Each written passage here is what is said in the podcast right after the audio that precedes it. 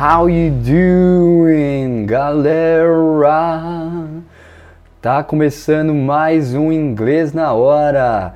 Aqui é o Eric Sukis e hoje é uma sexta, Friday, January 24th, 2020. É o dia 24 de janeiro de 2020, nosso 11 primeiro episódio. Lembrando que esse podcast tem todo o apoio da Escola Liverpool, no centro de Santo André, em São Paulo. Hoje começamos com um discurso que a garota sueca Greta Thunberg, a Greta Thunberg, deu lá em Davos, na Suíça, em um painel do World Economic Forum, o Fórum Econômico Mundial. Então, lembrando que a Greta Thunberg é uma militante que luta pelo meio ambiente. E nesse discurso aí, entre outras exigências, a jovem de 17 anos pediu a total redução das emissões de carbono, ou seja, zero emissões. E também aproveitou para alfinetar os políticos. Eu vou colocar aqui um trechinho do discurso para a gente escutar em inglês, porque ela fala em inglês né, no discurso e fala muito bem. E nós vamos depois comentar trecho, trecho por trecho, tá bom? Vamos lá? This is not about right or left. We couldn't care less about your party politics. From a sustainability perspective, the right, the left, as well as the center have all failed. No political ideology or economic structure has been able to tackle the climate and environmental emergency and create a cohesive and sustainable world. É legal notar que o sotaque da Greta aí é mais europeu, se aproxima do britânico, né? E na primeira fala aí ela disse: This is not about right or left. Isto não é sobre direita ou esquerda, aqui falando de política, né? Não é sobre a direita ou esquerda. Olha a próxima parte. We couldn't care less about your party politics. Aqui ela disse: We couldn't care less about your party politics. We couldn't care less é uma expressão para dizer que você não dá a mínima. Nós, possivelmente ela quer dizer a juventude, né? Não damos a mínima para a sua política partidária, né? Para sua esse jeito de fazer política com os partidos. Então, em inglês a expressão I couldn't care less, aqui no caso we couldn't care less, é não dar a mínima. Eu não poderia me importar menos com alguma coisa, né? Então é não dar a mínima para essas políticas que os partidos fazem. Então, próximo trecho. From a sustainability perspective, the right, the left, as well as the center have all failed.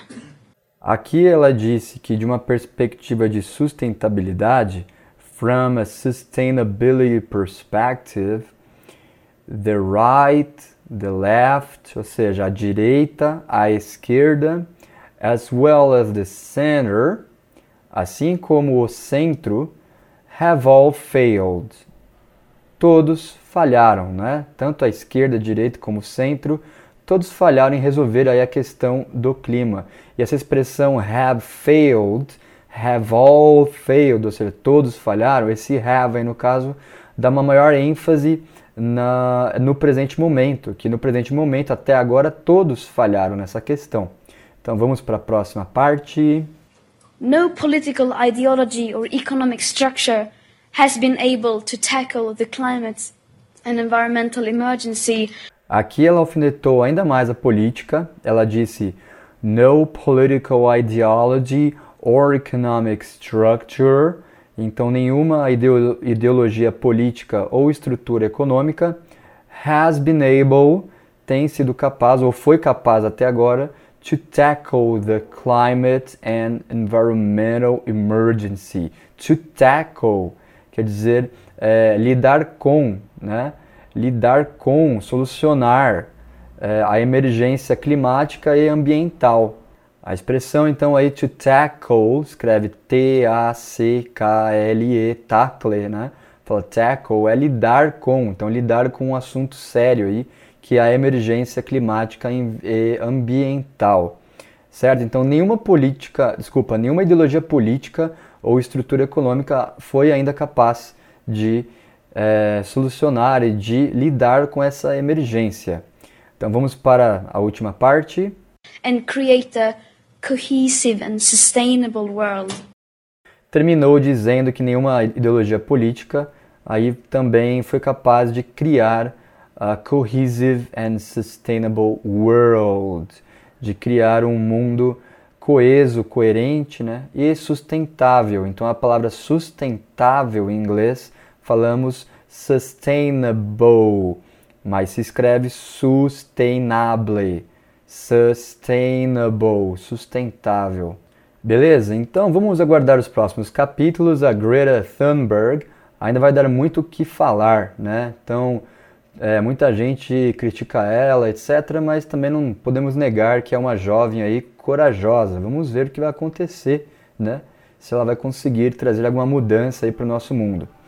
Vamos falar agora de uma coisa um pouco mais leve, que é série, é isso aí. Está disponível na Netflix a série The Witcher, é isso aí, que é baseada em uma série de livros que também gerou uma bem-sucedida franquia de games. A série é focada no, no bruxo Geralt of Rivia, ou Geralt de Rivia, né? Que é um caçador de monstros que muitas vezes ele encontra seres humanos piores do que as bestas que ele tanto persegue, né? E eu peguei aqui um trecho de uma entrevista, em inglês a gente chama de interview, né? Interview com o protagonista, é, com o ator que faz o protagonista, que é o Henry Cavill. O ator Henry Cavill deu entrevista ao canal Entertainment Tonight no YouTube, ok? Então vamos colocar um trecho aí para vocês escutarem e a gente vai comentando. Vamos lá? I'm one of these fans. I, I am I am one of them, 100%. Rabidly enthusiastic about doing the right thing for this show. Big fan of the games and a huge fan of the books as well. And so for me, I am I'm in the same boat as them. Ele disse: I'm one of these fans. Eu sou um destes fãs, fãs da série. I am one of them 100% rabidly enthusiastic. Então eu sou um deles 100% uh, eh, rabidly, quer dizer uh, freneticamente, loucamente entusiasmado about doing the right thing, em fazer a coisa certa para o show, for the show. Então já mostra aí um grande empenho dele, né, para esse show aí, para essa série. Série em inglês também pode ser chamada de, chamada de TV show, ok? Show de TV. então vamos ver a próximo, o próximo trecho. Roda aí. Big fan of the games and a huge fan of the books as well. And so for me, I am I'm in the same boat as them. Ele confessou ser um big fan of the games, um grande fã dos jogos, então a gente fala big fan, e uma outra expressão, a huge fan of the books as well.